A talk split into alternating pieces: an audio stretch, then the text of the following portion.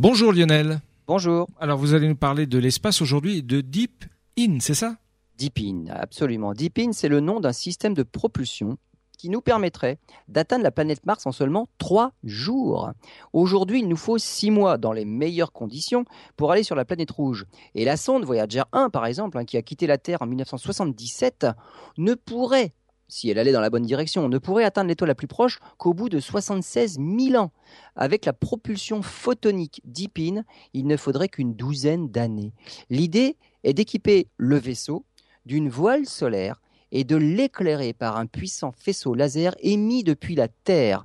Et en fonction de la masse à propulser, on peut jouer sur la taille de la voile. Ce système a l'avantage de faire des économies de carburant. Il ne suffirait d'emporter que le minimum nécessaire aux manœuvres. Ce système pourrait également s'avérer efficace pour détourner des astéroïdes potentiellement dangereux pour notre planète. Les voyages interstellaires seraient à notre portée pour des missions robotisées, bien sûr. Il serait même possible d'aller explorer certaines des exoplanètes parmi les plus intéressantes.